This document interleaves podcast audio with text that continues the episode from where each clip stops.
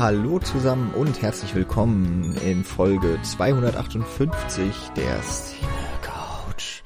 Wir sind im Horror-Oktober angekommen im Jahr 2019. Es ist die siebte Ausgabe und tada, einer ist schon von uns gegangen.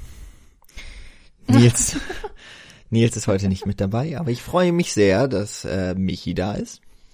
Ja, hallo Jan. Wir bestreiten heute die Folge zu zweit, äh, weil der wichtige Nils auf wichtigen Geschäftsreisen in wichtigen anderen Städten ist und nicht in Berlin. Er hat äh, jetzt gerade, glaube ich, ganz viel Spaß in Regensburg und tja, da, da waren wir nur noch zu zweit. Ja, sein Pech, würde ich sagen. Hm. Denn jetzt läuten wir eben den Horror Oktober ohne ihn ein. Hm, wir sind jetzt, äh, wenn diese Folge erscheint, glaube ich, schon knapp eine Woche, noch nicht ganz. Na, eigentlich erst ein paar Tage. Es ist ja heute Tag der deutschen Einheit, wenn ihr diesen Podcast direkt mit erscheinen hört. Juhu, das heißt, ich habe hm. heute frei. Und ähm, freue mich sehr, ähm, ganz kurz noch zum Horror Oktober, bevor wir jetzt zum eigentlichen Film heute kommen. Das ist die Film-Challenge, die, glaube ich, in dieser ganzen Film-Twitter-Blase bislang am längsten besteht. Worum es geht, das könnt ihr auf cinecouch.net euch nochmal durchlesen. Da gibt es auch die Unterrubrik Horror Oktober. Kurz gesagt, eigentlich geht es darum, 13 Filme zu schauen im Oktober, die mehr oder weniger, also das darf jeder für sich entscheiden, wie stark dem Horrorgenre zuzuordnen sind. Und wer nicht nur Bock hat auf Filme, sondern sich generell gerne mit Medien auseinandersetzt, es gibt ja auch das ein oder andere Buch, das sich diesem fantastischen und gruseligen Geschichten zuwendet oder Videospiele oder eben gleich eine ganze äh, Serie reinhauen, dann dürft ihr das auch gerne machen. Es ist einfach nur wichtig, nehmt den richtigen Hashtag Horrortober und äh, dann könnt ihr euch unter vor allem Twitter mit anderen darüber austauschen. Das ist ein ganz großer Spaß. Ähm, wir sind ja jetzt schon länger dabei und äh, hosten quasi diese Aktion. Und natürlich nehmen wir die jetzt auch, wie schon so viele andere Monatsaktionen um Filme zum Anlass, auch im Podcast darüber zu sprechen. In der letzten Folge haben wir ja noch den Soul Timber begangen und haben ja schon die Brücke geschlagen eigentlich zum Horrorfilmgenre mit The Wailing. Und jetzt gehen wir mal einige Jahre, einige Jahrzehnte zurück. Und zwar ins Jahr 1933 und sind in der ersten großen populären Phase des Horrorfilms, der sich da eigentlich erst so richtig ausbildet und äh, beim Universal Studio seine große Heimat hat. Also äh, 33, wenn wir uns äh, an Amerika halten. In Deutschland ist der Film erst, wer hätte gedacht, nach dem NS-Regime ins Kino gekommen, erst im Jahr 1950. Also ist dann auch noch ein paar Jahre her. Und wir sprechen über The Invisible Man. Das ist äh, deine Wahl gewesen, Michi. Und es ist ja auch ein Film, der, glaube ich, eine, schon einen besonderen Platz irgendwie auch in deinem Herzen hat. Würde ich jetzt einfach mal sagen. Äh, ja, schon. Es ist auf jeden Fall ein Film, den ich so schnell nicht wieder vergessen werde. Ähm, ich habe mir nämlich den Film damals als Thema meiner Bachelorarbeit ausgesucht. Ähm, ich weiß tatsächlich gar nicht mehr so richtig, warum. Irgendwie, äh, naja, also ich weiß noch, wir hatten ein Horrorseminar, aber lustigerweise habe ich an dem Horrorseminar gar nicht teilgenommen. Ich hatte mir ein anderes Thema ausgesucht oder ich wurde in einem, oder ich bin nicht mehr reingekommen oder was auch immer. Ich weiß es nicht. Auf jeden Fall habt ihr dann da Frankenstein gesehen. Nils fand es unfassbar lustig und äh, also genau, man muss glaube ich mal erzählen, dass die Sichtungen, also wir hatten tatsächlich dann abends, ähm, ich glaube von 18 bis 20, 20 Uhr oder so, gab es halt einen Slot, wo man dann im, wo ihr dann im, im, im Seminarsaal zusammen die Filme dann geguckt habt, damit ihr sie dann eben die Woche drauf oder so besprechen könnt, damit halt alle denselben Stand haben. Ja, so sah unser Studium aus und es war großartig. Und dann habe ich mich, glaube ich, irgendwie einfach mal dazugesetzt und habe dann so das Ende von Frankenstein mitbekommen und habe nichts verstanden und fand alles nur total weird. Und ähm, daran kann ich mich auf jeden Fall noch erinnern. Ob das jetzt der Auslöser war, keine Ahnung. Aber auf jeden Fall fand ich Horror irgendwie geil und ähm, dann hatten wir auch diese diese Box, äh, die du jetzt glaube ich auch hast, Jan, mhm. diese Universal Monster Box, wo die großen drinne sind, die man irgendwie gekannt haben muss. Und ja, naja, auf jeden Fall irgendwie führte irgendwas zum nächsten und dann fand ich, ähm, das dachte ich, könnte ich ja, finde ich den Film so gut, dass ich meine Bachelorarbeit drüber schreiben kann. Und es äh, hat dann tatsächlich auch irgendwie dazu geführt, dass man alles durchanalysiert und ich habe auch eine Szenenanalyse und was weiß ich nicht was geschrieben und mehr oder weniger den ganzen Film transkribiert und ich weiß nicht, es gibt manche Stellen, die ich bestimmt hundertmal gesehen habe. Und ähm, ja, eben gerade habe ich meine Bachelorarbeit nochmal rausgekramt, habe so in zwei, drei Stellen reingelesen und dachte mir so, ja, passt, gut, läuft, ist in Ordnung und ähm, muss ich jetzt nicht nochmal komplett lesen. Irgendwie, es war auch einfach, Bachelorarbeit schreiben hat keinen Spaß gemacht. Also für die Bachelorarbeit recherchieren und so und den Film gucken auf jeden Fall schon. Ähm, aber mein Gott, ich würde es auch nie im Leben nochmal machen wollen. Deswegen auch keinen Master gemacht. Ähm, ja, insofern äh, Mist, äh, Mr. Invisible. Mhm, genau. Also Invisible Man ähm, ist unfassbar verlinkt zu meiner Bachelorarbeit. Ähm, ich habe ihn jetzt vor zwei Tagen dann auch das erste Mal seit dieser Bachelorarbeit auch wieder gesehen. Also dreieinhalb Jahre nicht. Ähm, ich kann nicht sagen, dass ich was vergessen habe in der Zeit, aber auf jeden Fall, dass ich äh, den Film nicht mehr mitsprechen konnte. Das empfand ich als Fortschritt. ähm, und er hat mir auch jetzt wieder bei der Sichtung unfassbar viel Spaß gemacht. Also ich wusste dann wieder, warum ich mir den Film ausgesucht hatte und äh, warum ich so begeistert für ihn war und warum ich der Meinung war, dass ich eine 40-seitige Arbeit drüber schreiben kann und äh, mir den Film einfach hundertmal reinziehe und äh, analysiere von oben bis unten. Genau, und deswegen soll es jetzt auch in dem Podcast um diesen Film gehen. Ähm, auch, weil ich finde, dass er einer der unterschätzten Filme ist. Also ich bin ja super froh, dass er in dieser Monster Universal Collection drin ist, wie auch immer der richtige Name davon ist. Ähm, aber ich habe schon das Gefühl, der geht einfach krass unter unter den ganzen anderen ähm, Horrorfilmen, die in den Jahren rausgekommen sind. Denn die 30er waren halt irgendwie so der Boom von Horrorfilmen. Und alles, was ich jetzt sage, ähm, basiert nur noch auf irgendwie Halbwissen, was ich mir noch so merken konnte aus meiner Bachelorzeit, weil ähm, ich hätte mir mal die Mühe machen können, das alles wieder nachzulesen. Habe ich nicht. Dementsprechend seid gnädig, wenn ich jetzt hier Jahreszahlen durch den, durcheinander werfe. Aber auf jeden Fall in den 30ern ging es halt mega ab. In den, äh, ich glaube 1930 kam der erste äh, King Kong, der absolut durch die Decke gegangen ist, der irgendwie auch dafür gesorgt hat, dass Special Effects ähm, eben auch äh, Stop Motion größere Aufmerksamkeit bekommen haben. 1933 natürlich der Frankenstein, den ja sogar heute eigentlich noch ungefähr jeder kennt. Ähm, also auch den alten meine ich, nicht nur den, den neuen Frankenstein generell. Ähm, die Figur absolut ikonisch geworden, genauso natürlich King Kong absolut ikonisch geworden.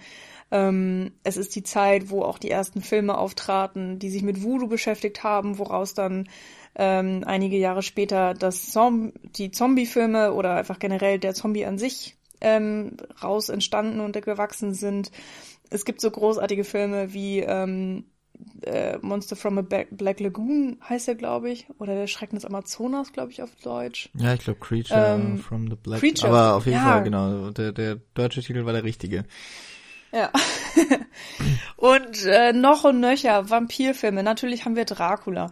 Und ähm, äh, auch irgend, irgendeiner erster Werwolf-Film, mhm. wo ich den Titel gerade auch nicht Wolfman, mehr Kopf glaube ich. Ja, okay. Also, ähm, es ist alles da, alles irgendwie in den 30ern, was man heute noch irgendwie kennt oder was dann über die Jahre weiterentwickelt wurde. Und ähm, ja, Invisible Man war mittendrin, auch 33. Ähm, ähm, hat keinen Oscar bekommen für die Special Effects. Ich glaube, weil es damals einfach noch keinen Oscar in dieser Kategorie mhm. gab. Den gab es dann erst, ähm, als das der zweite Teil, äh, Invisible Man 2, oder nee, Returns heißt er, glaube ich. Ähm, der hat nämlich dann einen bekommen. Und der erste hätte eigentlich auch schon einen bekommen müssen. Naja, also wir sind in einer fantastischen Zeit. Äh, Universal geht's unfassbar gut. Dem Horrorfilm, dem Monster-Genre geht es unfassbar gut. Ähm, die Leute wollen ähm, erschreckt werden. Und ähm, irgendwie geht halt äh, passend zu seiner Unsichtbarkeit der Invisible Man ein bisschen unter in dieser unfassbar tollen Zeit, in der er rausgekommen ist. So, jetzt habe ich unfassbar viel gelabert. Ähm, wie war das denn eigentlich bei dir, Jan? Wann Hattest du den Film damals auch gesehen? Also ich weiß, dass du, wir waren ja in einer WG für die Leute, die das äh, nicht mehr auf dem Schirm haben. und äh, in der Zeit eben auch. Und äh, ich habe ihn ja wirklich unfassbar oft auch im Wohnzimmer geguckt. Da hast du ihn bestimmt auch mit ein, zwei Mal irgendwie gesehen oder sehen müssen. Aber hattest du den Film davor schon mal gesehen? Was ist so deine Erfahrung, dein Einstieg mit dem Film? Also ich bin mir ziemlich sicher, dass ich die, die Monsterbox schon hatte, möglicherweise auch im Rahmen dieses äh, Horrorseminars, das du eben angesprochen hast, ähm, weil davor habe ich mich ja eigentlich mit dem Horrorfilm nie auseinandergesetzt und das hatte ich dann so zum Anlass genommen und habe dann einige Klassiker erstmal so aus den 70er, 80er Jahren, also sowas wie Nightmare on Elm Street zum Beispiel nachgeholt und bin dann aber auch weiter zurückgegangen. Ähm, wir hatten ja schon mal, ich Folge 90 oder so rum, haben wir, glaube ich, mal eine, über Vampire gesprochen und da habe ich ja meiner Leidenschaft diesem Monster, ähm, vor allem eben auch im Film, äh, schon gefrönt zur, zur Genüge. Und ähm, insofern waren auch meine, Entschuldigung, meine ersten Berührungspunkte mit den Universal Horrorfilmen über ähm, eben Dracula 1931 und äh, jetzt kommt schon die erste Korrektur, sorry Michi. Frankenstein war auch 31, aber ähm, der gleiche Regisseur wie hier jetzt bei The Invisible Man, also nämlich James Whale, der sich. Aber ich dachte, der hat Frankensteins Braut gemacht. Äh, auch, ja.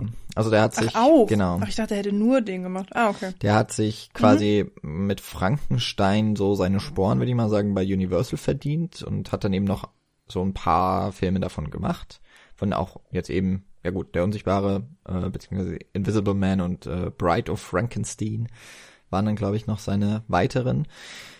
Und ich glaube, ich habe den Film dann mit dir tatsächlich, ich weiß nicht beim wievielten Mal, als du ihn geguckt hast, aber ähm, ich habe ihn auf jeden Fall mit dir geschaut und äh, ich weiß auch noch, dass ich deine Bachelorarbeit gelesen habe, aber auch dort muss ich sagen, ist schon eine Weile her.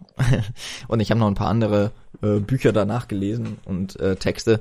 Deswegen kann ich da jetzt auch nichts mehr rezitieren oder so. Mm, aber ich habe auf jeden Fall, als ich den Film gesehen habe, mitbekommen, warum der dir auch so viel Spaß gemacht hat. Du hast ja auch dann äh, viel über deine Themen berichtet und äh, was auch jetzt beim erst wahrscheinlich zweiten Mal schauen, jetzt für diesen Podcast mich am meisten beeindruckt hat, sind die Effekte. Du hast ja eben auch schon gesagt, die äh, hätten auf jeden Fall sehr viel mehr vielleicht noch äh, an, an, an äh, Lob verdient gehabt. Äh, wir werden dazu noch kommen.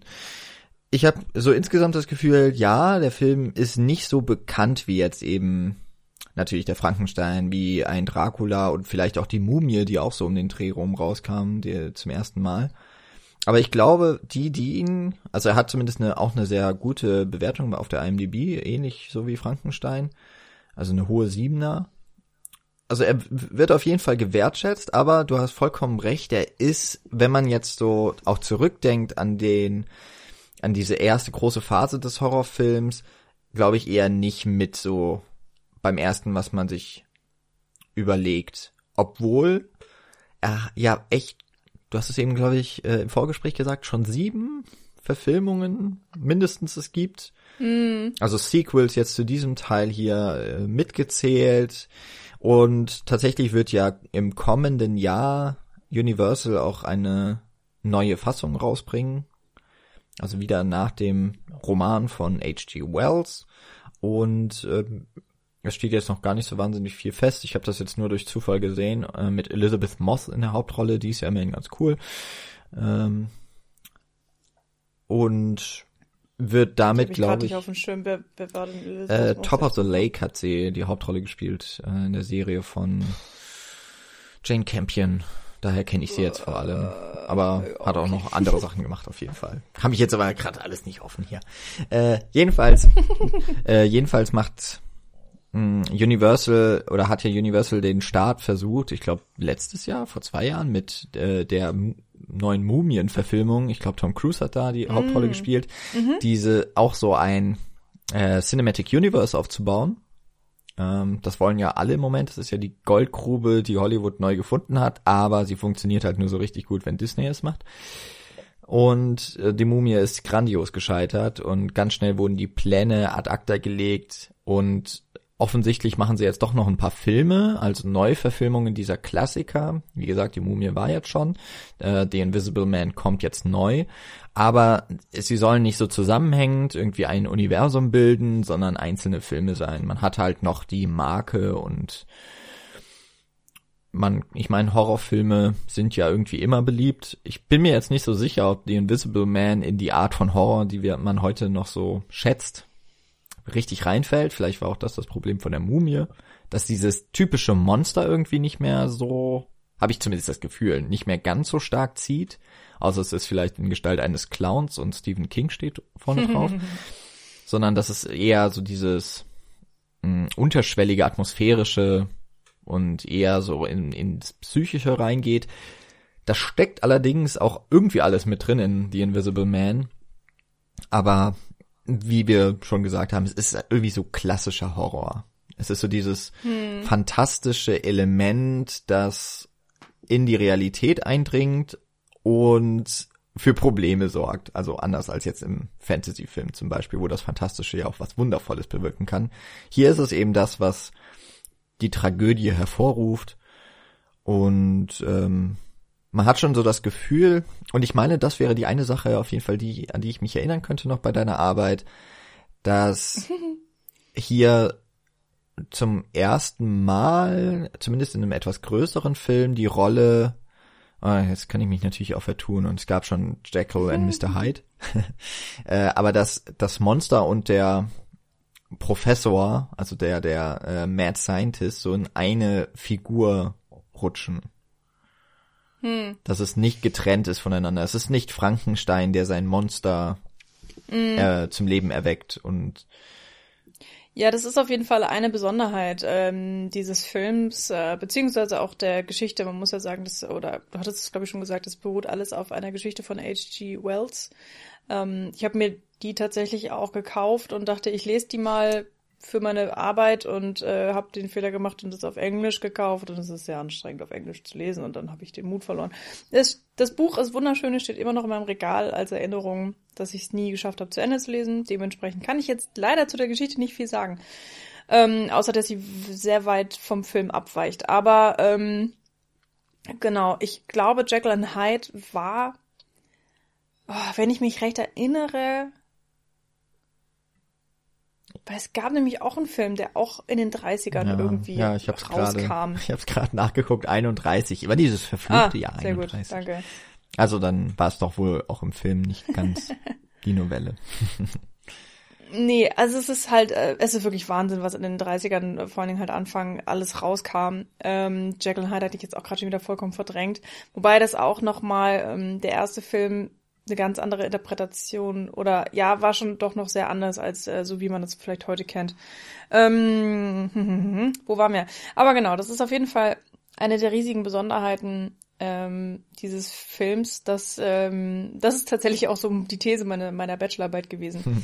Eben die Transformation des Mad Scientist zum Monster. Ich glaube, das oder so ähnlich war meine, meine, mein Titel. Ähm, ja, wir können ja einfach mal reinstarten in den Film, denn äh, wir haben eine eisig kalte Winternacht und ein Pub, ich glaube Lion's Head, in einem verschlafenen englischen Dorf. Sind wir in England? Ich glaube schon, doch, weil die, die, das Lenkrad war auf der doch, rechten ne? Seite. Ah, stimmt. Auf jeden Fall haben die alle so merkwürdige Akzente. Ja. Und äh, schon in der ersten Szene tritt eben Griffin, äh, Jack Griffin heißt unsere Hauptfigur, ganz äh, dramatisch und auf und äh, ist komplett vermummt. Er hat sogar so eine komische Prothese auf der Nase und schwarze Brillen, was natürlich im Winter mal absolut gar keinen Sinn macht und einen Hut und bla bla bla und ähm, sofort hat er die ganze Aufmerksamkeit des Pubs und er möchte ein Zimmer, was ganz außergewöhnlich ist, weil normalerweise kriegen sie ja im Winter gar keinen Besuch und er ist aber ganz energisch und ja, kriegt dann da sein Zimmer und möchte allein gelassen werden und allein dieser dieser Auftritt von ihm ist schon sehr gezielt inszeniert. Man weiß sofort, ah, okay, der ist hier irgendwie falsch, der hat hier nichts verloren und der führt irgendwas im Schilde. Also das ist wunderbar, wie das ähm, so in den ersten Momenten schon deutlich gemacht wird. Und ähm, das Besondere ist, äh, wie gesagt, er ist ja, ich habe ja gesagt, er ist vermummt. Das heißt, ähm, man weiß eigentlich sofort schon, Auch wenn man es nicht wirklich weiß, dass er ja schon eigentlich unsichtbar ist. Und das ist halt auch das Interessante. Ähm, er ist, er ist halt schon verwandelt. Also wir kriegen die Vorgeschichte nicht mit. Ähm, man baut sich im, im Verlauf des Films die so bröckchenhaft zusammen, aber wir kriegen halt nichts gezeigt. Also der Film steigt tatsächlich erst da ein, wo alles schon stattgefunden hat, was man vielleicht ja eigentlich mitkriegen wollen würde. Und was man lustigerweise wenn ich mich recht erinnere, in allen oder jedenfalls in vielen der Nachfolgefilme mitbekommt. Also auch zum Beispiel im Hollow Man mit Kevin Bacon gibt es halt die komplette Entstehungsgeschichte. Du hast wirklich erstmal den Professor, der in seinem normalen Leben gezeigt wird und dann irgendwann stößt er auf die Formel und entscheidet es an sich selbst zu probieren und siehe da, er wird unsichtbar und äh, infolgedessen auch äh, wahnsinnig oder ähm, weltherrscherisch übertrieben. Ähm, es gab so ein großartiges Wort, was ich benutzt habe, was mir nicht mehr einfällt. Hyperbel? Nee, egal. Ähm, ja, und hier bei Invisible Man im Original von 33 ähm, haben wir das alles nicht. Da wird die Vorgeschichte komplett, ja, erstmal außen vor gelassen. Was irgendwie, irgendwie ja schon eine interessante Entscheidung ist. Also die Geschichte, glaube ich, fängt auch so an.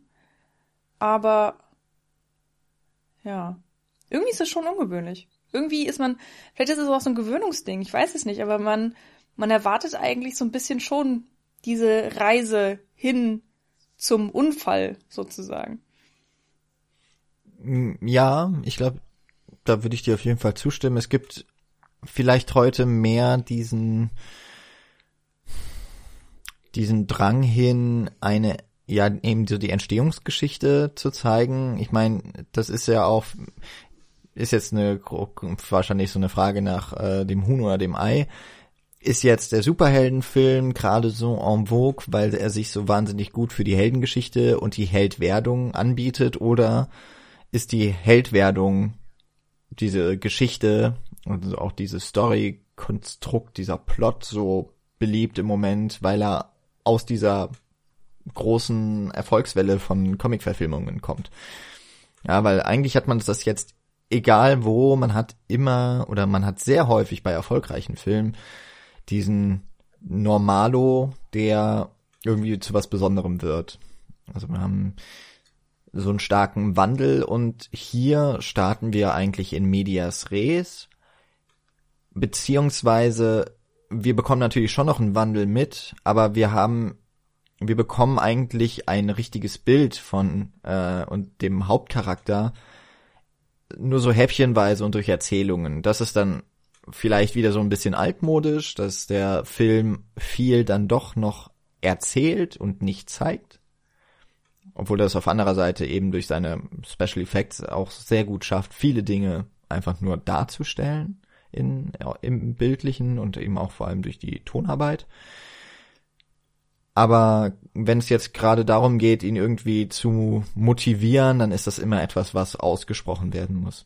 Da ist er wirklich so ein bisschen altmodisch, wobei aber eben die Art und Weise, wie er, die, wie so diese Geschichte aufgebaut ist, würde ich sagen, schon, ja, die, das ist irgendwie zackig. Der Film ist ja auch hier mhm. knapp 70 Minuten lang, also der geht locker flockig von der Uhr. Der ist auch nicht, wirklich, also er ist halt nicht immer gleichbleibend, finde ich, auf so einem Top-Niveau, aber er hat teilweise wirklich richtig gute Szenen ähm, oder Sequenzen, die ich wirklich, wirklich sehr doll mag. Und dann gibt es halt aber auch eben diejenigen, die mir, die mir durch die Schauspieler echt ein bisschen kaputt gemacht werden. ähm, aber ja, vielleicht nennen wir mal kurz zwei Schauspieler die es ja auch danach noch zu was äh, geschafft ja. haben, oder? Das sollten wir vielleicht tatsächlich nicht außen vor ja. lassen. dass wir als Invisible Man Claude Rains zum ersten Mal in der, im Film sehen, in einer Hauptrolle. Und äh, wir brauchen halt 71 Minuten, bis wir ihn sehen, tatsächlich. Ist ja auch, ich glaube, man hätte halt wahrscheinlich auch keinen gestandenen Schauspieler in diese Rolle setzen können. Weil, ich meine, mhm. man sieht halt den Schauspieler nicht. Ich glaube, das war damals, das konnte man damals nur mit einem No-Name machen. Ja, das stimmt. Ähm, also wenn ich mich recht erinnere, wurde er tatsächlich auch vornehmlich wegen seiner ausdrucksvollen Stimme gecastet, was natürlich auch total Sinn macht. Mhm. Ja, auf jeden Und Fall. Und Oh, ich habe auch noch mal irgendwas gehört von wegen, es war seine erste Rolle auch Übersee oder so. Also dass das Ding schon, glaube ich, in, ähm, in Amerika produziert wurde und entstanden ist oder so. Also er spielt halt in England. Ähm, und dass er eigentlich ein britischer Schauspieler ist, was ja auch Sinn macht wegen des Akzents und allem. Und dass er das erste Mal in Amerika war. Aber ich weiß nicht mehr so richtig. Auch gefährliches Halbwissen alles. Aber genau, Claude Rains Genau. ähm, haben wir als Jack Griffin. Ja, also man kennt ihn dann natürlich später auch aus, keine Ahnung, Lawrence of Arabia, aus Casablanca, Notorious. Also der hat dann wirklich noch in vielen großen Filmen auch mitgespielt. Also es war der Start einer einer wirklich erfolgreichen Karriere. Ich glaube auch nicht, dass er im äh, Sequel noch zu sehen war, oder? Er Nee, ist- da, ähm, Also lustigerweise, ähm, da können wir gerne auch noch mal ein bisschen länger drauf zu sprechen kommen, äh, weil der Tod in Monsterfilmen ja auch etwas ganz Genau. ähm, Besonderes und Spezifisches ist und hier wir auch ein Monster, unser Monster stirbt am Ende des Films, also naja, stirbt eigentlich immer am Ende des Films. Und hier ist es aber tatsächlich ähm, ein Monster, was nicht von den Toten zurückgebracht werden kann. Also mit Frankenstein haben sie es irgendwie geschafft, mit Dracula schaffen sie es auch dutzende Male. Aber äh, der Invisible Man kann eben nicht ähm, von den Toten wieder auferkehren, weil er nämlich ähm, in der Basis ein Mensch ist und als Mensch stirbt. Ähm, und in den Sequels geht es dann irgendwie weiter von wegen, ja, es ist dann der Bruder, der auch zufällig Wissenschaftler ist und auch zufällig die gleiche Formel dann entdeckt oder irgendwie so ein Quatsch. Also ich habe das alles nicht gesehen, ich kenne so dann halt kleine Zusammenfassungen. Und im Film danach ist es dann irgendwie der Neffe. also es ist, es geht die ganze Familie durch und irgendwann verliert es sich, dann ist, hat es nichts mehr mit der Familie zu tun. Dann ist es, spielt es auch zu einer komplett anderen Zeit, aber dann haben sie zufällig die gleichen Namen. also es ist, es ist ein bisschen äh, wirr. Aber dementsprechend ähm, taucht tatsächlich Jack äh, Griffin, äh, Quatsch, äh, Claude Rains ähm, wiederholt seine Rolle nicht, was wenn man zum Beispiel jetzt mal Frankenstein anguckt oder halt Bob Karloff, äh, in der Zeit so ein bisschen auch besonders war. Also, Ja, also Ja. so Karloff und ähm, Lugosi haben es geschafft, eben mit ihren ersten Auf mit ihren ersten großen Auftritten, eben als Frankensteins Monster und als Dracula respektive, so einen Status zu erlangen. Die sind so verschmolzen mit ihrer Rolle, was ja auch letztlich so ein bisschen ihre tragische Rolle als Schauspieler war, dass sie eigentlich eben auch nur ja. noch da als solche wahrgenommen Ja. wurden. Ähm, ja, da hat Claude Rains auf jeden Fall dann, würde ich mal sagen, den besseren Start erwischt und konnte sich eben, glaube ich, auch sehr gut von diesem Type irgendwie, also er ist, er ist gar nicht reingerutscht. Vielleicht eben, ja. weil er, ja, weil sein Aussehen gar nicht so wichtig war, also damit einfach auch die Präsenz nicht, aber die Stimme, sondern eben einfach viel über die Stimme ging. Ich meine, wir sind ja auch noch in einer relativ frühen Phase des Tonfilms, also den gibt's jetzt schon so ein paar Jahre. Aber mh, ich meine, es brauchte ja auch erstmal ein bisschen Zeit, dass man sich überlegt, okay, also so eine Figur wie einen Unsichtbaren in einem Medium, das auch zu der Zeit noch sehr stark auf Visuelles angewiesen war, dass man den reinnimmt, ist ja auch erst dadurch möglich, dass man schon sich mit dem Tonverfahren einigermaßen auskennt und ähm, das ist ja jetzt hier schon mehr als nur noch rumexperimentiert.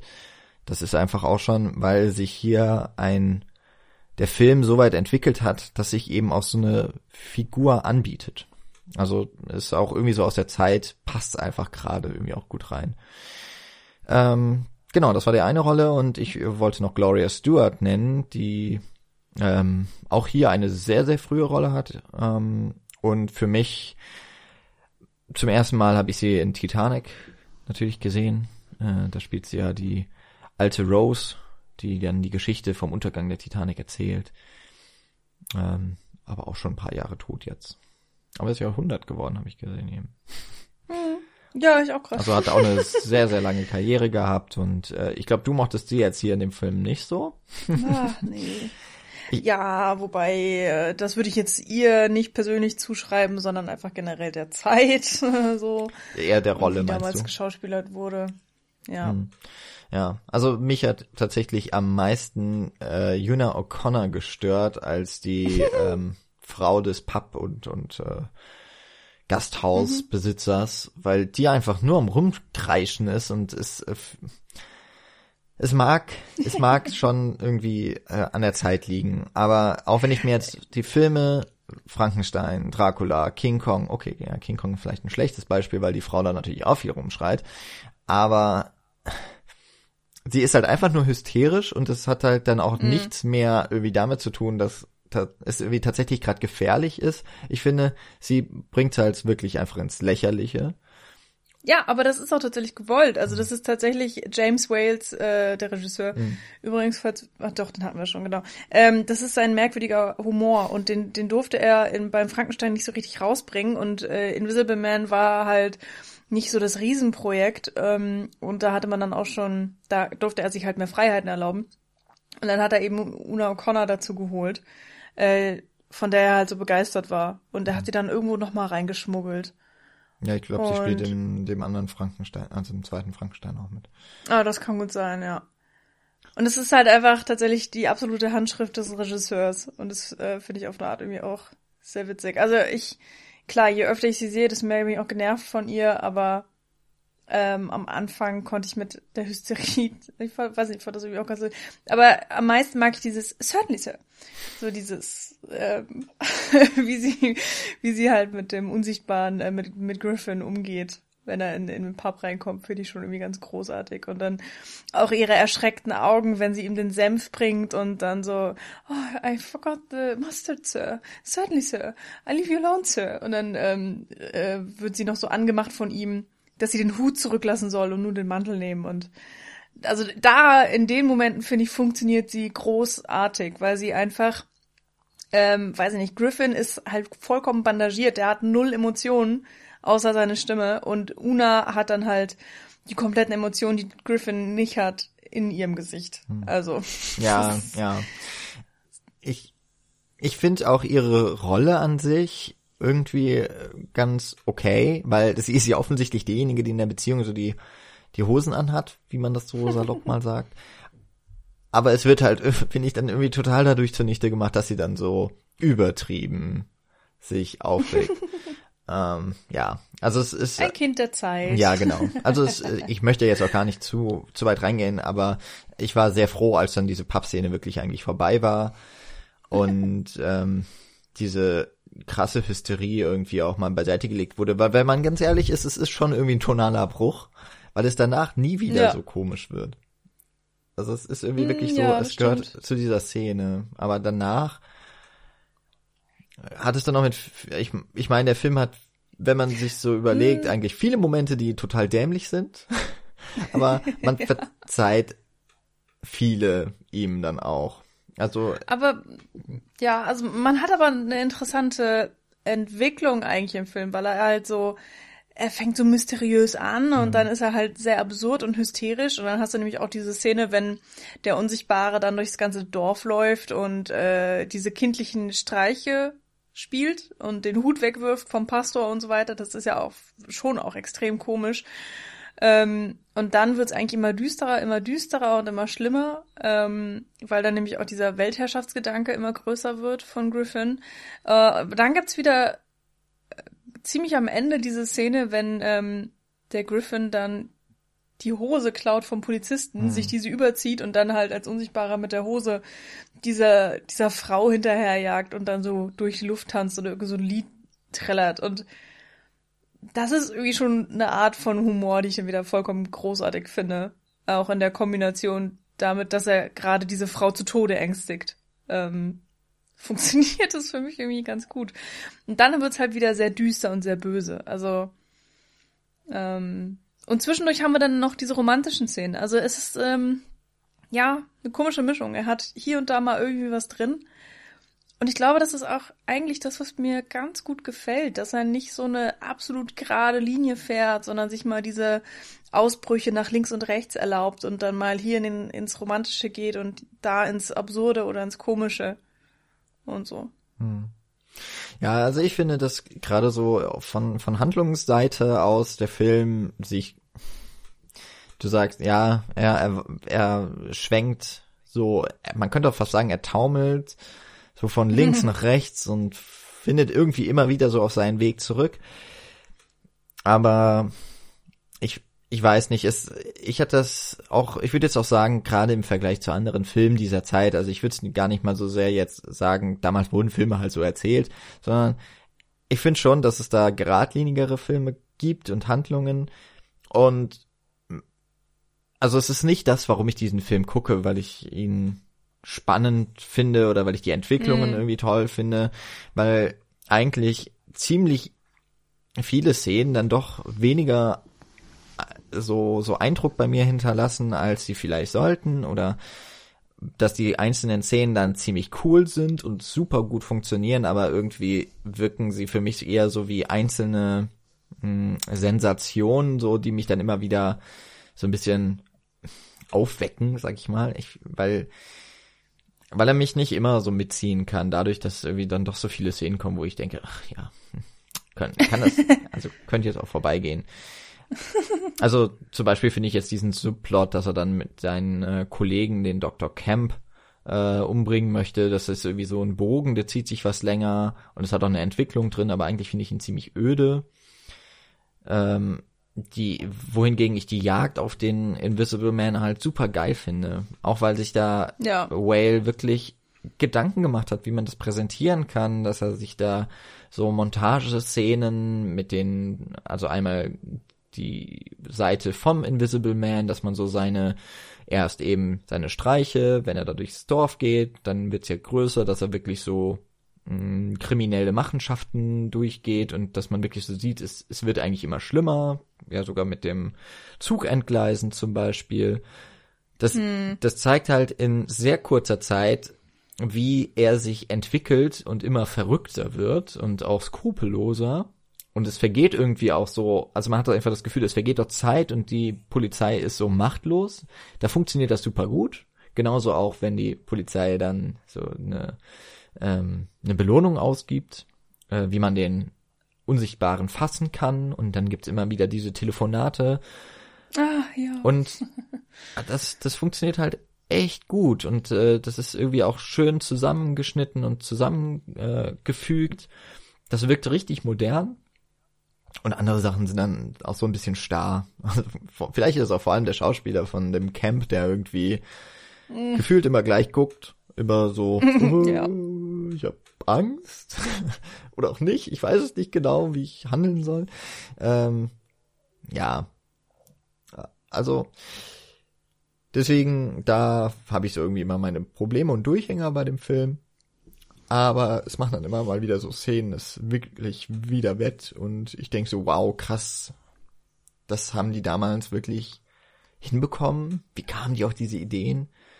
Mhm. Halt dann auch gerade, wenn man sich die Special Effects anguckt, ähm, mhm. wie ein, wie man ja, einen Unsichtbaren lass uns, zeigt, ne? Das ist schon Lass cool. uns gerne noch mal kurz bei den Figuren mhm. bleiben. Also vor allen Dingen ähm, Kent äh, stört mich halt auch, weil er einfach so dermaßen funktional ist. Also er soll halt das Gegenstück äh, oder der Gegenspieler zu Griffin sein und ähm, es werden ja auch so Anspielungen äh, oder Andeutungen gemacht, dass er vielleicht irgendwie Flora auch gern gehabt hätte, aber Flora hat sich eben für Griffin entschieden. Ähm, das sind halt auch alle Sachen, die man eben nicht mitbekommt, weil wir diese Seite oder die, die, diese Zeit des, der Geschichte nicht erzählt bekommen und erst so spät einsteigen. Und er ist halt genau so ein Wissenschaftler, aber eben nicht jemand, der das sozusagen als Job tut und nicht um ja solche Sachen wie immer ein, Un äh, ein Unsichtbarkeitsserum zu erfinden, so er ist sozusagen der normale durch und durch. Und er sieht gut aus und von Griffin wissen wir ja noch nicht mal, wie er überhaupt aussieht. Ähm, und er ist vernünftig und weiß ich nicht, hat irgendwie ein schönes großes Haus und bla bla bla. Ähm, und ja, dann soll halt später an ihm gezeigt werden, wie intelligent einerseits Griffin ist, weil er ja die komplette Polizei austrickst. Also wenn er eben auch sagt, so, morgen um 10 Uhr werde ich kommen und dich töten. Ich werde, ja, morgen um 10 dich umbringen. So, das ist ja auch eine deutliche Ansage einerseits. Ähm, und äh, andererseits, äh, dadurch, dass das ja auch eben noch schafft, tatsächlich, äh, soll halt einfach deutlich gemacht werden, wie, ja, wie schlau er halt ist, was für ein großer Bösewicht. Ne, es ist irgendwie, es ist ein, es ist halt so einfach gemacht. Und irgendwie hätte es das gar nicht so richtig gebraucht, weil ähm, du hast ja auch diese anderen Szenen aufgespielt, aus, aufgezählt, die, die, die erzählen es ja auch. Und die funktionieren auch ohne Camp. Und ja, ähm, es ist eigentlich würde ich sagen halt eine nutzlose Figur, aber das Einzige, wo ich echt sage, äh, dass ich die Szene auch mega geil fand mit Camp, ist halt, wenn Griffin bei ihm ist und ihn überzeugen möchte, dass er doch sein Partner wird. Und ähm, das fand ich irgendwie cool. Also das hat für mich richtig funktioniert, weil da auch wirklich die Arroganz von Griffin absolut durchkommt und, und man wirklich versteht, so, okay, hat sie einfach nicht mehr alle. Ähm, und dieser großartige Monolog, so, the world will grovel at my feet. Ähm, und was er nicht für eine Macht hat und was er da für Pläne hat. Und so, Griffin muss das jetzt einfach mal alles mitmachen. So, die Szene hat mir echt richtig, richtig gut gefallen. Hm. Ja, also stimmt schon. Er ist irgendwie so der Gegenentwurf und das haben wir ja auch ganz, ganz häufig. Wobei man es vielleicht sogar dann noch häufiger hat, dass eben der, die Lichtgestalt ja eigentlich unser Held ist und die Lichtgestalt eigentlich auch dann die Person ist, die am Ende die Frau kriegt zum Beispiel. Und das haben wir hier halt nicht so. Also ich meine, da, mhm. da bricht er schon so ein bisschen mit, wenn man da überhaupt schon so weit gehen kann, dass es damals gab mit Genrekonventionen. Aber wenn man es jetzt so von heute betrachtet und mit den, mit ähnlichen Filmen dieser Zeit, dann ist das schon ungewöhnlich für die Geschichte.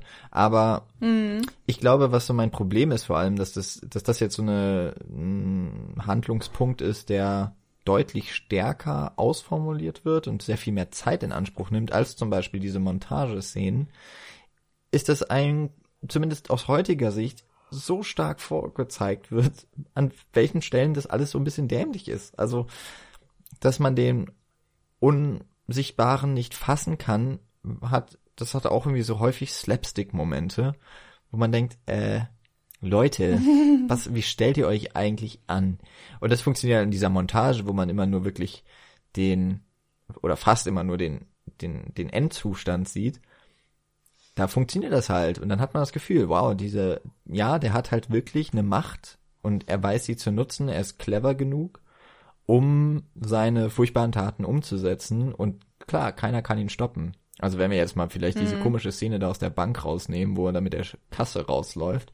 Also eine schwebende Kasse und alle sind so, na gut. Vielleicht ist es auch ein Kommentar auf die Bankier, äh, auf die Bankszene. Oh, so, stimmt. Dass, dass die, oh, da war doch irgendwas. dass die alle so in ihrem Turnus sind, dass sie halt nichts um sich rum mitbekommen und sich um nichts anderes scheren als um ihre Geschäfte dann ist es vielleicht schon wieder ein Kapitalismus-Kritikgedanke. Aber ich glaube, es ist einfach auch so eine Szene, die vielleicht ein bisschen den Humor, den du eben schon mal mhm. angemerkt hattest, von Wales irgendwie zeigen äh, will. Hm, ich weiß es nicht.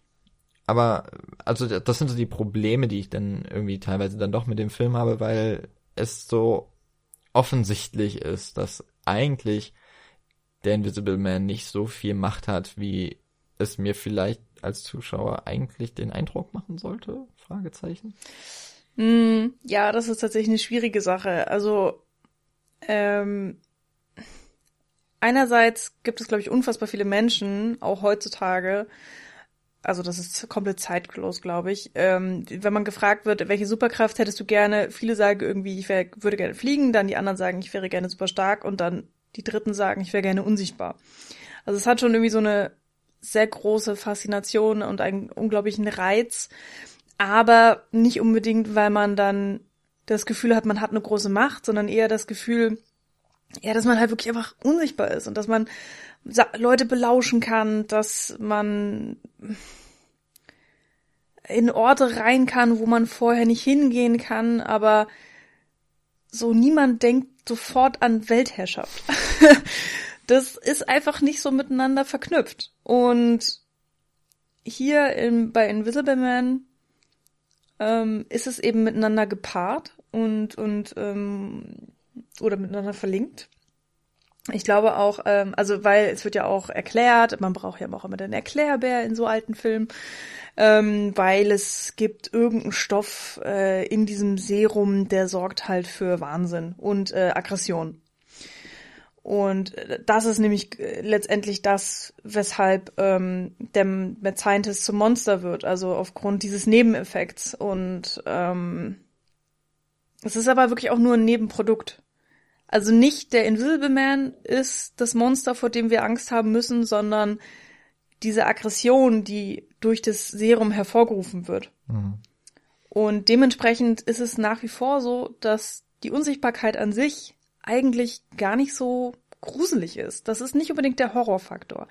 Mal davon abgesehen, dass es natürlich etwas Abnormales, etwas Fantastisches und außerhalb dieser Welt und unmöglich zu sein scheint.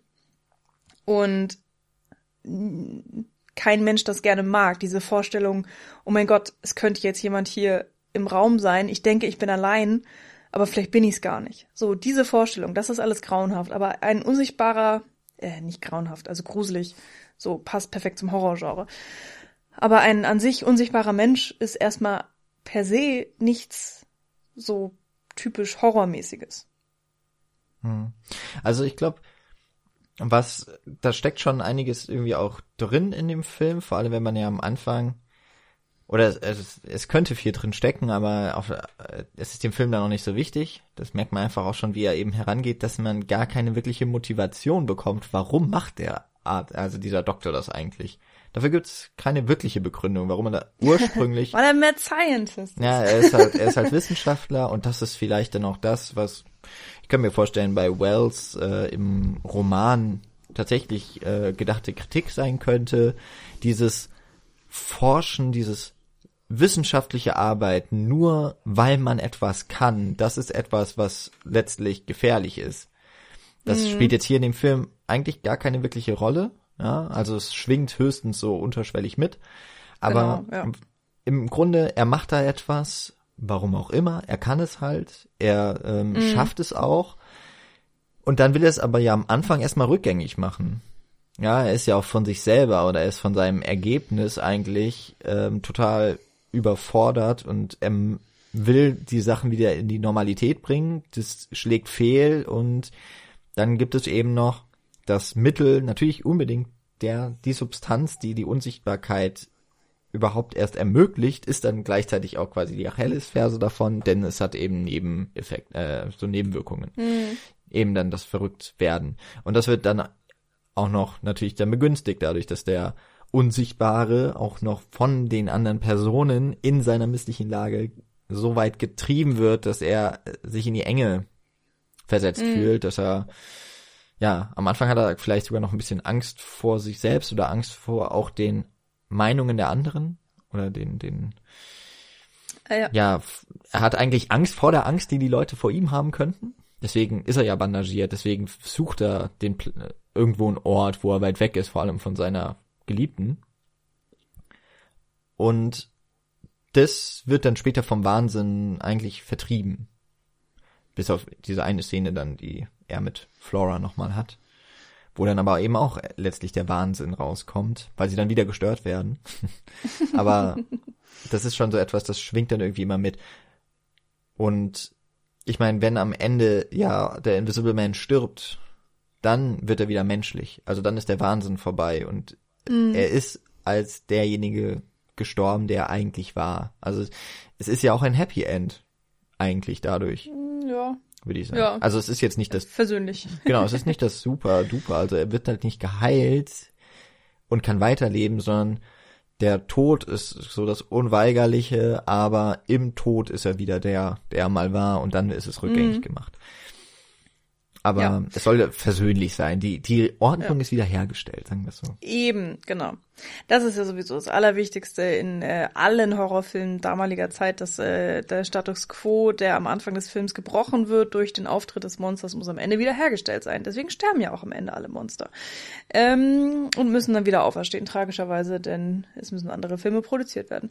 Gut, du hast ja jetzt gerade ganz viel Wichtiges angesprochen. Erstmal ähm, würde ich dir tatsächlich äh, widersprechen am weil ich nicht glaube, dass er die Unsicht dass er unzufrieden ist mit der Unsichtbarkeit oder äh, wie auch immer du es gerade nochmal ausgedrückt hattest, sondern ähm, er, ich hatte das Gefühl eigentlich, er wollte die Unsichtbarkeit kontrollieren. Also er war zufrieden damit, so im Sinne von, okay, er hat das Serum hergestellt, er hat es geschafft.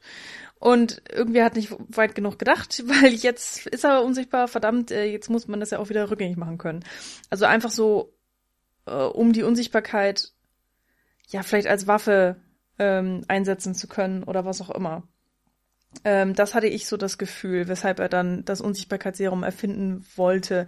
Aber im Endeffekt ist das ja sowieso nur so ein, ja, äh, so ein Strang, der dann nicht weiter verfolgt wird, weil es klar, dass es nicht dazu kommt. Und ähm, da ist es eben auch schon von der Figurentypisierung her sehr interessant, weil ähm, weil da eigentlich schon klar wird, dass wir es eben tatsächlich mit einem Mad Scientist zu tun haben. Mad Scientist ist erstmal so von der Charakterisierung her eben ein Wissenschaftler, der bereit ist, über das äh, normale Maß hinauszugehen und vor allen Dingen auch ähm, äh, zum Beispiel Moral und Ethik beiseite zu räumen. Ähm, und das tut Griffin ja. Also weil er alle Vorsicht in den Wind schlägt und weil er ja auch an sich selbst experimentiert. Also er ist ähm, bereit, alles Nötige zu tun, um Erfolg für sein Experiment ähm, zu erlangen. Und das ist halt irgendwie so ein klassischer Mad Scientist. Und das kriegen wir halt alles nicht mit, weil es ist alles schon passiert. Und warum er das tut, ja, wie du auch gesagt hast, so, er kann's halt. Irgendwie. Er hat diese Formel gefunden, die hat ihn wahrscheinlich einfach fasziniert.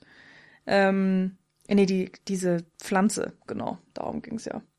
Übrigens halt auch total lustig, äh, oder was heißt lustig, aber halt auch so telling, dass ähm, sein Frauchen da heißt ja Flora, also Flora, so Blume oder weiß ich nicht, Flora und Fauna. Ähm, und die Quintessenz für seine Unsichtbarkeitsdings ist halt auch irgendwie so eine exotische Blume. Was, wie ich finde, so ein bisschen darauf hindeuten soll, dass halt so seine menschliche Seite, sein, sein menschliches Herz schlägt für Flora, für diese Frau. Und da, so das Herz seines Mad Scientists in sich schlägt halt für die andere Blume.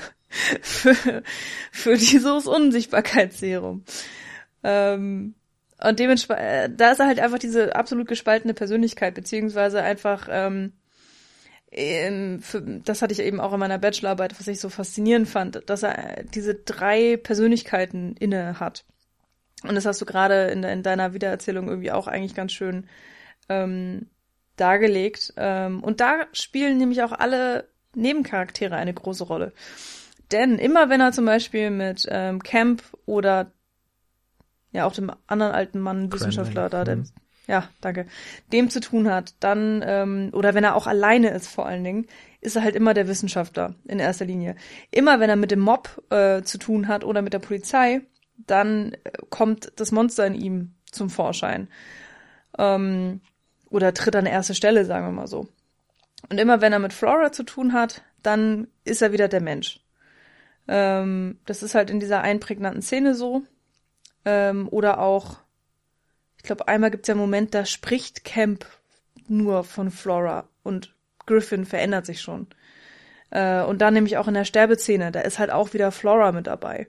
So, also immer wenn sie da ist, dann wird er menschlich und du hast gesagt, am Ende tritt er wieder in seine menschliche Form zurück äh, und verliert ja auch. Ähm, er verliert die Unsichtbarkeit, das heißt, das Monster geht weg, er wird ganz ruhig oder er ist ganz ruhig und er sieht halt ein, dass er zu weit gegangen ist. Das heißt, er wird, er verliert auch den Mad Scientist sozusagen. Er legt diese beiden ähm, mh, mm, Persönlichkeiten, wie auch immer, Stigmen, Stigmata? Ja, Stigmata. Stigmata, meine Güte, es ist auch spät heute. Ähm, liegt, die legt er ab und am Ende ist er dann halt wirklich nur noch der Mensch und Flora hat gesiegt. So, es ist halt bittersüß auf eine Art. Ja, das steckt alles irgendwie so in dem Film und wenn man mal darauf achtet oder auch als ich den dann wieder gesehen hatte gestern, ist es mir dann auch nochmal wieder sehr deutlich aufgefallen, dass immer die Umgebung eigentlich ihn ausmacht, was auch eventuell tatsächlich eine Kritik, so eine Art Gesellschaftskritik irgendwie auch sein könnte. Ähm, na gut, das macht nicht viel Sinn. Aber so im Sinne von hätten die, äh, hätten die Bürger ihn besser behandelt, vielleicht äh, wäre er gar nicht zu dem Monster geworden. Also vielleicht ist es halt so, ein, so eine Wechselwirkung, dass nicht nur dieses aggressive Kram in, in dem Serum ihn zum Monster gemacht hat, sondern eben auch ähm, die Menschen, wie sie ihn behandelt haben. Was ja wer aufgepasst hat, bei Frankenstein das große Ding ist. Also es ist nicht so weit hergeholt. Es ist nur in dem Film, in dem Film ist es weit hergeholt, weil es nicht wirklich deutlich gemacht wird. In Frankenstein halt schon. Also im Buch, nicht im Film, eigentlich. Sorry.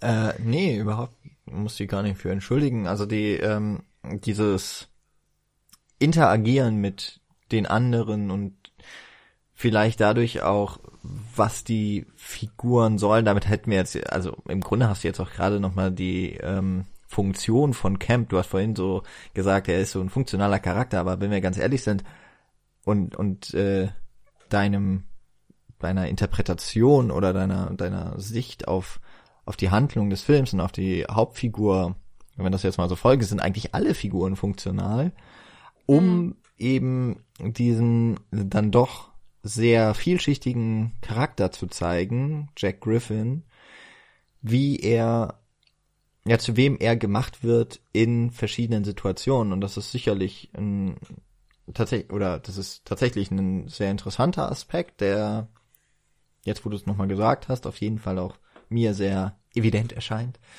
ähm, und hab ja auch eine 2 auf meine Bachelorarbeit bekommen. Also so dann schlecht daneben konnte ich gar nicht liegen. Dann war es ja auf jeden Fall. Also jetzt wissen wir spätestens, dass sich eine Bachelorarbeit zu schreiben lohnt. Wenn man sich dann nämlich noch mal ein paar Jahre später über den Film unterhält. dann kann man noch mal glänzen hier. ähm, nee, auf jeden Fall. Das und ich meine, man kann das, finde ich, auch dann insgesamt, aber vielleicht muss man es dann auch nicht ganz so weit sehen, aber es gibt ja dann doch verschiedene auch soziologische Aspekte, wie Menschen halt nun mal reagieren. Es gibt ja auch dieses, jeder spielt Theater, da hatten wir irgendwie auch mal so einen Text von, also dass jeder irgendwie mm. eine Rolle innerhalb seiner Umgebung einnimmt. Und vielleicht ist es in dem Fall tatsächlich dann auch kritisch zu sehen, also schon auch, was befolgen die Reaktionen der, ich sag jetzt mal des Mobs, ja, auf eine Figur, die schon quasi so ein bisschen die, die, die vor, äh, ja, so eine, so eine Präzedenz quasi hat, um, also er ist schon, in, er ist so auf der Schwelle, er hat so alle Eigenschaften, die ihn zum Monster machen könnten, aber letztlich ist es die, es sind es die, die Reaktionen der anderen, die ihn auch dazu hintreiben. Hm. Ja, aber natürlich kommt es auch von der anderen Seite, dass er als Wissenschaftler ohne die notwendige Vorsicht vorangegangen ist. Also es ist so ein, immer auch dann irgendwie ein Zusammenspiel. Und einige Dinge, also wie jetzt eben dieser unbedingte Wille, etwas zu erforschen, etwas zu erreichen, ist dann im Zusammenhang mit den Reaktionen der anderen irgendwie, ich sag jetzt mal toxisch, ja, also das, das, aber es passt zusammen, es, es äh, hat den gleichen Trieb irgendwie in eine Richtung. Und auf der anderen Seite gibt es dann eben aber auch die Konstellation gerade mit den anderen Wissenschaftlern, eben eigentlich das Monster gar nicht so sehr im Vordergrund steht, sondern eben dieser Drang des und vielleicht auch dieses Überhebliche, das ja auch so eine Mad Scientist immer inne wohnt, ja, also das, das ist dann schon, das ist einfach Konfliktpotenzial und genauso haben wir es dann eben auch, wenn es darum geht, was ist ihm eigentlich wichtiger? Ist es die Wissenschaft oder ist es die Romanze, die Romantik, zu, äh, die, die, die Liebe zu Flora? Und da haben wir halt immer dieses Konfliktpotenzial und in diesem, in dieser Drei-Konstellation funktioniert das dann tatsächlich doch sehr gut, ja, auch also auf so einer, ich sag jetzt mal auf der Metaebene funktioniert der Film ganz gut. Ich finde ihn in der tatsächlichen Umsetzung einfach nicht immer ganz gelungen. Also das war dann mhm. auch das, was ich eher so an der, an der Handlung tatsächlich so hands-on quasi kritisiere oder eben vorhin kritisiert habe, gar nicht mal so sehr, was da alles noch mit drin steckt. Mhm. Oder was man auch auf jeden Fall daraus ziehen kann. Mhm. Aber ich würde, ja. ich würde sagen, wir sollten ja. auf jeden Fall auf die Effekte mal zu sprechen kommen. Wir haben es nämlich noch ja. irgendwie gar nicht so richtig gewürdigt. Also wir sagen immer, sie sind voll toll und der hätte Preise verdient gehabt, wenn es die damals in dem Rahmen schon gegeben hätte. Ähm, es ist halt großartig, wenn man es zum ersten Mal sieht. Ja. Und so ein bisschen überraschend dann ja auch schon, dass der mhm. Unsichtbare halt von Anfang an unsichtbar ist. Ja, und diese Bandagen natürlich äh, aus heutiger Sicht, ja, oder eben auch wenn man weiß, worauf man sich bei dem Film einlässt, kann man sich schon denken, aber es ist dann so ein Wow-Effekt, wenn unter diesen Bandagen tatsächlich, tatsächlich nichts ist und auch wir als Zuschauer werden ja so nur langsam rangeführt. Und ähm, ja. Ja, ich finde es halt einfach schwierig, über einen Effekt zu reden, den man, der halt so gut ist, dass man ihn im Endeffekt nicht sieht. Das ist, also, wie spricht man über darüber? Wie spricht man über etwas, was man hm. nicht sieht? Ja. ähm, also erstmal ist es halt, äh, äh, ist es natürlich schon schön, wie man darauf hingeleitet wird. Ähm, also, dass man die Figur wird eingeführt und sie ist schon komplett bandagiert und es wird so ein großes Mysterium drum gemacht und ähm, auch Una O'Connor sagt ja, kommt ja in den Pub und sagt so, oh mein Gott, ich, ich glaube, er hatte einen Autounfall, so er hat äh, das sind ja bestimmt Wunden, die er hat oder so. Und man denkt sich dann aber schon so, ja, über den ganzen Kopf ist es alles weird, so, hä? Naja, also das ist erstmal ein schöner Aufbau, finde ich, den man da hat, ähm, dass auch wirklich eine, eine Erwartungs- oder Spannungshaltung aufgebaut wird, dass man wartet, dass endlich einfach diese blöden Bandagen abkommen. Dass man möchte auch als Zuschauer einfach wissen, was dahinter ist. Und dann gibt es ja diesen Moment, wo er äh, die Suppe isst und da schon die Bandage um seinen Mund ab hat und dann sieht man, oh mein Gott, der Kiefer fehlt. Ich glaube, das ist so der, der mhm. erste Shot, äh, wo, wo ein Teil der Bandagen ab ist. Und das ist ja nur so ein ganz kleiner Moment und da denkt man schon so, oh krass, okay, wie haben sie das gemacht? Oder andererseits eben auch so, das ist wirklich einfach nicht da. Ähm, und wenn dann wirklich er alle Bandagen abnimmt und es ist auch einfach, er nimmt ja nicht nur die Bandagen ab, sondern die Szene ist auch noch so großartig gemacht. Das ist, es geht halt so nach und nach, wird er immer unsichtbarer.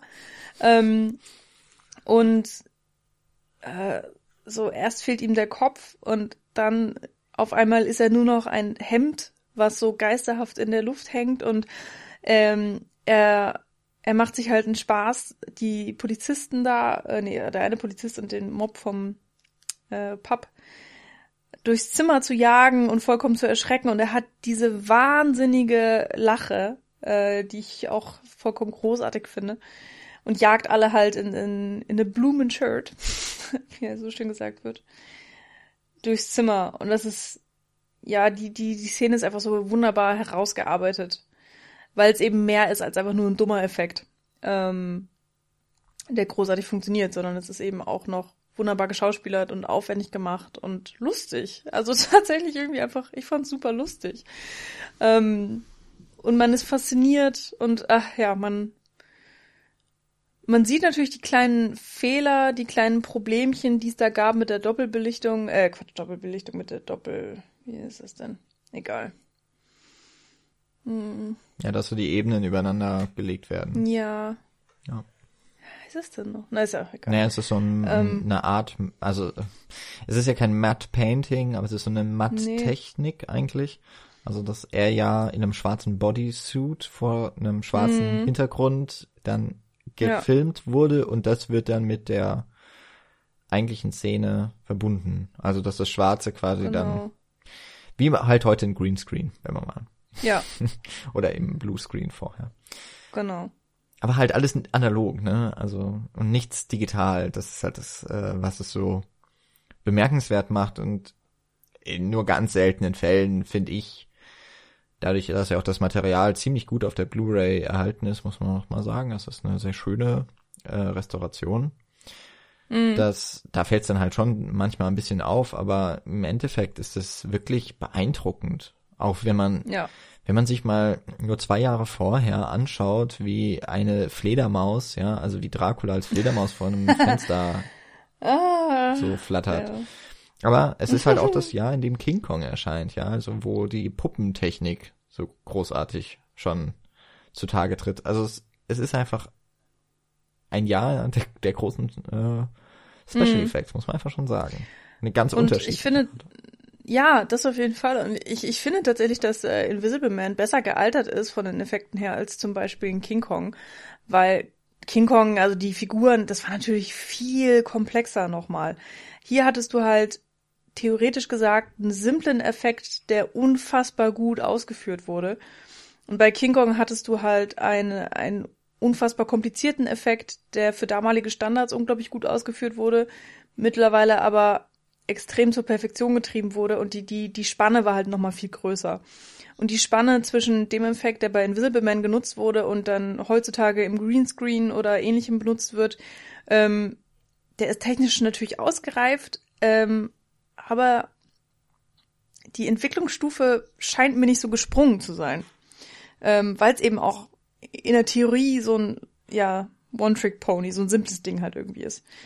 Wenn es halt funktioniert, funktioniert's und wenn es nicht funktioniert hätte, dann hätten wir ja auch keinen Invisible Man gehabt, sondern da hätten wir dann, wir hätten den Menschen ja immer noch gesehen und dann hätte der komplette Film nicht funktioniert. Also der komplette Film hängt ja auch von diesem Effekt ab, dass er ja verschwindet, dass man nur noch das Shirt sieht und nicht ihn, nicht den Schauspieler. Hm. Ja, genau. Also das, was es halt so besonders macht. Ich meine, es gibt dann ja auch noch die anderen Effekte, eben wenn er komplett unsichtbar ist, also keine Kleidung mehr trägt und dadurch eben gar nichts mehr vom Schauspieler zu sehen ist, dass dann einfach viel durch äh, also dass eben so die die die Umwelt quasi ja. einfach, dass Sachen schweben, dass Sachen auf Seite geworfen werden, dass die Schauspieler auf etwas reagieren, was gar nicht da ist, zum Beispiel. Also da wird dann auch viel mit Practical Effects einfach gemacht. Und es funktioniert auch ziemlich gut. Aber das, was es eben herausragend macht, ist, dass es diesen Prozess gibt, dass man diesen Wandel sieht, dass man langsam sieht, wie er die Bandagen abnimmt. Und das ist das, was einem wahrscheinlich damals die Kinnlade hat runterklappen lassen und was auch heute mich noch wirklich überrascht, wie gut es dann eben doch umgesetzt ist. Also diese Perfektion im diesem Effekt. Und mhm. ohne den wäre es eben ein Film, der wäre in Vergessenheit geraten, das glaube ich. Dass der, er ist super stark, wie du es gerade auch gesagt hast, der Film funktioniert nur wegen des Effekts so gut und er ist deswegen auch heute noch sehenswert, wegen dieses Effekts. Ohne ja. den, glaube ich, ja, hätte man wahrscheinlich auch gar nicht gemacht, wenn man das nicht hätte umsetzen können, eben, wäre es noch nicht eben. die Zeit gewesen für den Invisible Man. Ja, oder ich glaube, im schlimmsten Fall hättest du dann halt so eine Art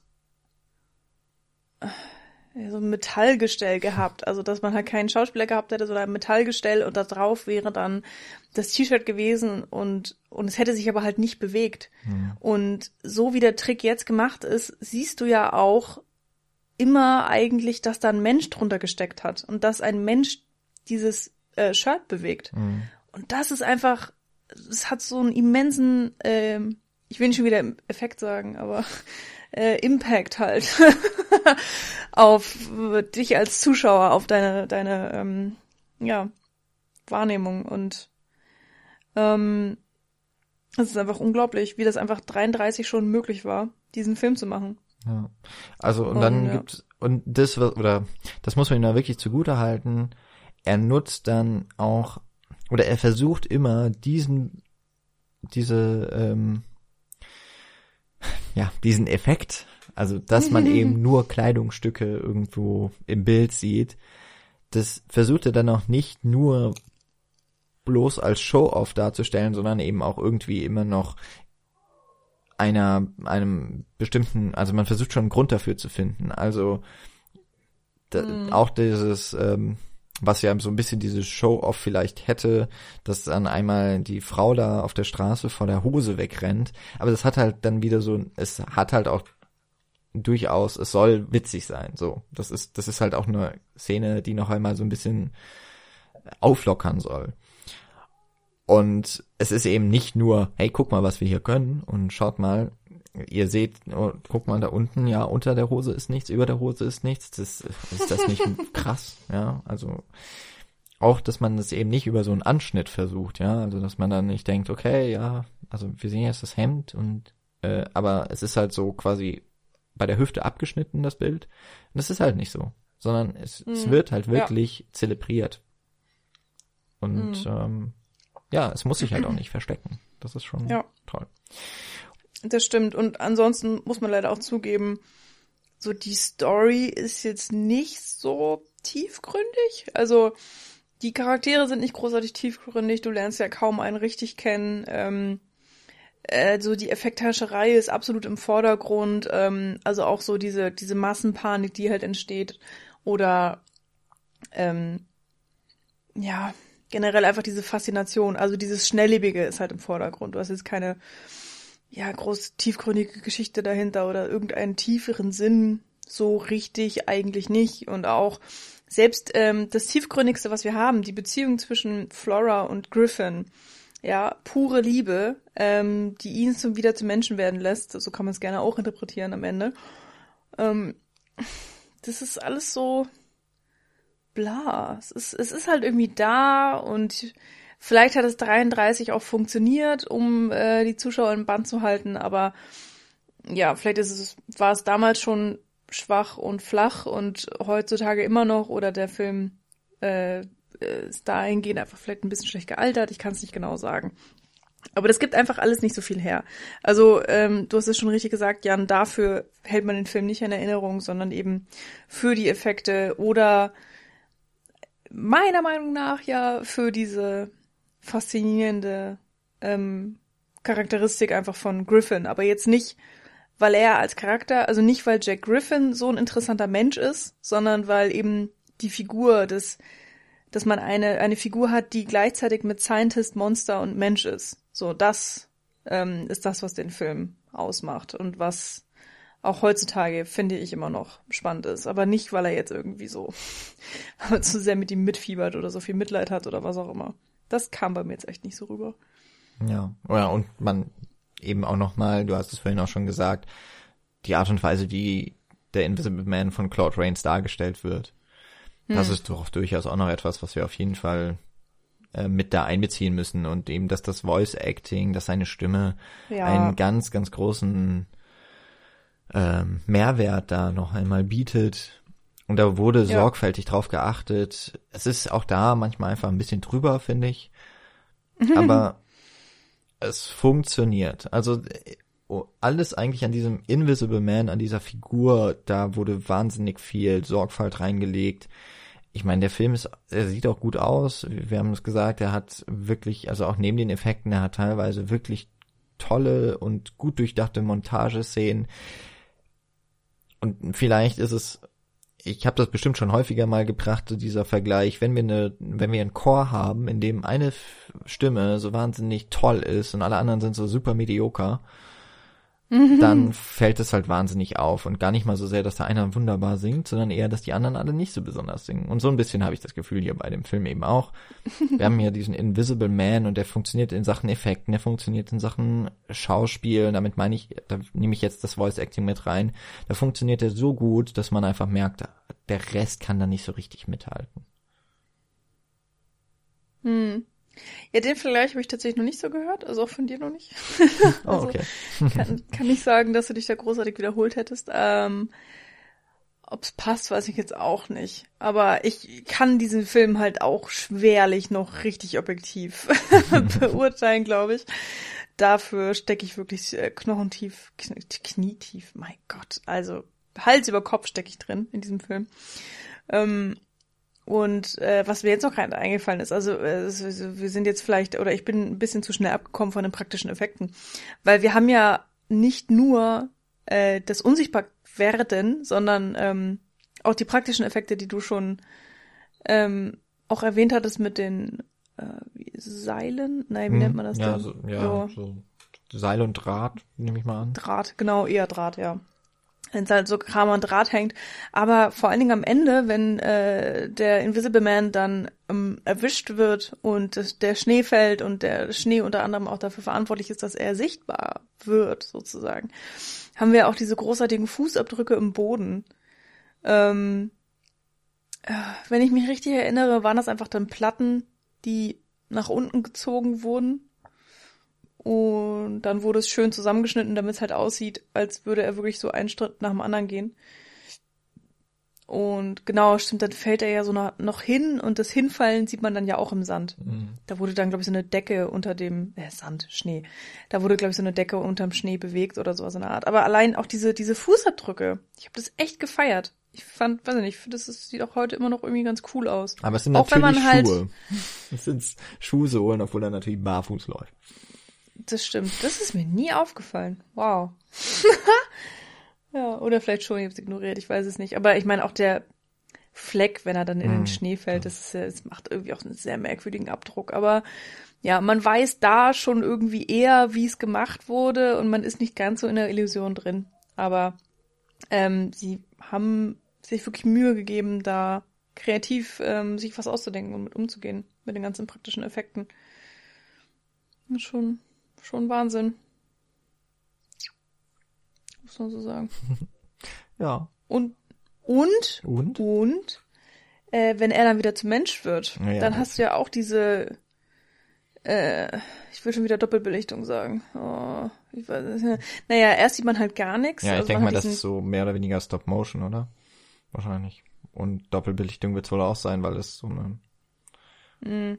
Es, es sind ja verschiedene Ebenen quasi auch wieder Ja. Irgendwie so eine Maske, die im Grunde ist es der umgedrehte Effekt zum dem, was man viele, viele Jahre später in äh, Indiana Jones and the Last Crusade sieht, wenn dem Typen, der den, den Gral oder auch schon in Jäger des verlorenen Schatzes, also in Raiders of the Mhm. Lost Ark, wenn er am Ende so die, die, das Gesicht quasi runterläuft und die Knochen zu sehen sind. So ein bisschen, nur halt umgekehrt. Er erscheint Ja. halt wieder, genau. Genau. Die Reappearance. Oder zum ersten Mal für uns überhaupt, dass er zu sehen ist. ist die letzte Es sind dann auch wieder so Momente, wo man so nostalgisch wird und denkt so, oh, wäre ich doch damals dabei gewesen, als der Film zum ersten Mal im Kino lief und diese, ja, äh, diese, diese, diesen Oh-Effekt halt einfach.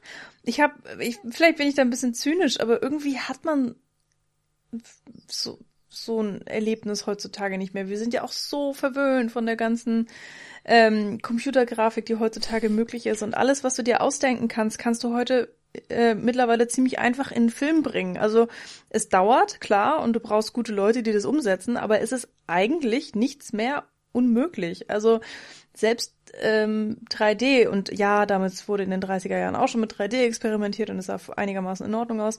Aber auch 3D ist ja auch so mega weit entwickelt und wir haben, was weiß ich, für krasse Auflösungen. Wir haben die krassesten auch Bildformate, auch so was die Größe eingeht und IMAX und, und schieß mich tot und ja, irgendwie, ich will nicht sagen, dass es nichts Besonderes mehr ist äh, oder auch das Kino so seine Besonderheit verliert. Ich glaube, die wird es eigentlich nie verlieren und es wird auch immer eine Weiterentwicklung geben. Aber so diese Vorstellung, dass damals das Medium ja auch noch einigermaßen neu war und gerade auch diese Klasse, äh, diese, diese praktischen Effekte, wie sie jetzt bei Invisible Man angewandt wurden, eine so eine absolut bahnbrechende Neuerung waren. Sowas gab es einfach vorher noch nicht. Du hattest halt das Gegenteil. Du hattest eine Maske. Du hattest irgendwie ein Gesicht und da wurde was draufgepatscht. So, weiß ich nicht, Frankenstein, die, ähm, seine Kopfform und seine, seine Schrauben rechts und links. So, das kanntest du. Aber dass halt was weggenommen wird, ähm, von einem Menschen sozusagen, so, das ist einfach unvorstellbar gewesen eigentlich. Und das irgendwie damals in der Zeit mitzuerleben, das, das würde ich tatsächlich gern. Dafür hätte ich gerne eine Zeitmaschine. Aber man bräuchte halt, man müsste auch komplett alle Filme vergessen, die man jemals gesehen hat. Ich weiß es nicht. So ein bisschen sehr naiv. Ja, und ich fange jetzt gar nicht damit an, dass wir gar nicht ins Jahr 1933 zurückgehen wollen. Ja, nee, eigentlich. hm. Aber ja, also es ist doch eigentlich ein sehr schöner Schluss für diese Besprechung. Das wirkt doch nochmal so wie ein, ein sehr löbliches und ein, ein äh, wirklich dafür wurde, ich glaube, das, was der Film eben auch verdient, ist für die Errungenschaften in den Effekten dafür auch tatsächlich gewürdigt zu werden. Wie gesagt, das wird er, glaube ich, auch ähm, bei den Leuten, die ihn gesehen haben, die wissen das zu schätzen und sehen, was da alles schon möglich gemacht wurde. Und ähm, ich würde sagen, deswegen ist er eigentlich auch, um vielleicht da noch so ein bisschen die Kurve wieder zu kriegen, zurück zum übergreifenden Thema, jetzt eben der Horror Oktober. Das ist auch der Grund, warum man sich diesen Film auf jeden Fall auf die Liste noch setzen kann. Oder wenn man eine längere Liste hat und nicht weiß, hm, was braucht man jetzt unbedingt. Also das wäre schon einer, der ist jetzt eben nicht mehr der, also da wird man jetzt nicht sich irgendwie vor Angst in die Hosen machen. Aber es ist doch ein Film, der in dem Genre seinen Fußabdruck hinterlassen hat, seinen doch nicht ganz so unsichtbaren. Und ähm, deswegen finde ich eigentlich ein ganz schöner Start so für unsere Reihe jetzt hier im Podcast im Oktober. Ja. Hm, mal so gucken, noch ein paar Jahre warten und dann könnte man vielleicht die 13 Horror-Oktober-Filme einfach mit 13 Invisible Mans füllen. Who knows, vielleicht erfährt er jetzt ein riesiges Comeback. Ähm, ja, auf jeden Fall, ich finde sowieso alle Filme aus der Zeit absolut zu empfehlen. Äh, mir ist gerade auch noch eingefallen, es gibt sogar auch den ersten oder einen der ersten Phantom of the Opera mhm. Filme, ähm, wo ähm, ja auch mit dem Monster nochmal ganz anders gespielt wurde. War das nicht sogar noch ein Stummfilm?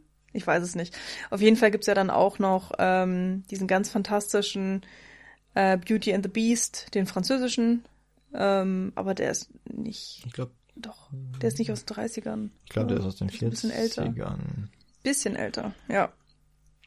Naja, also schaut da gerne mal rein. Äh, mein Herz äh, schwingt da auf jeden Fall absolut für mit. Ähm, ich kann mit dem ganzen Kram aus den 50ern nicht so viel anfangen, also die Horror aus den 50ern und 70er irgendwie auch nicht so. Und dann bin ich wieder im Neuzeit-Horror, den ich sehr mag. naja, und mir ist eingefallen, wir haben ja sogar mal, ähm, oder hattest du das schon erwähnt, diesen Monster-Podcast. Das war einer unserer Jubiläums-Podcasts. Ja, wo wir tatsächlich zu fünft. Gemacht. Also ich äh, genau, kann mich an Vampire erinnern und irgendwann davor haben wir schon mal über Monster gesprochen. Jo. Also. Also da, das war nämlich auch genau in der Zeit, wo ich recherchiert habe für meine Bachelorarbeit und ich hatte dieses unfassbar großartige Buch Ästhetik des Horrors. Ähm, Autor habe ich vergessen, aber kann ich jeden, jedem ans Herz legen. Ist ganz klein, ganz kurz und auch wenn man nicht für wissenschaftliche Arbeiten ähm, was lesen möchte, ähm, ein wundervolles Buch was mir wirklich ähm, den Horror auch nochmal ganz neu eröffnet hat. Ähm, ja, macht sehr viel Spaß. Also diese Zeit. Äh, aber man muss so eine gewisse Affinität natürlich da auch mitbringen. Ansonsten, also schocken tut einen da, glaube ich, nichts mehr so heutzutage. da haben wir andere Maßstäbe. Aber äh, an Neuzeithorror gibt's ja sowieso genug. Da hat jeder, glaube ich, so seine äh, Watchlists und ja, ich würde mir einfach wünschen, dass Invisible Man einfach mehr äh, auf dem Radar ist, sozusagen, und nicht immer als erstes Frankenstein genannt wird. Das ist doch. Es, es wird nichts ändern, aber Frankenstein hat es auch verdient. Ist auch okay.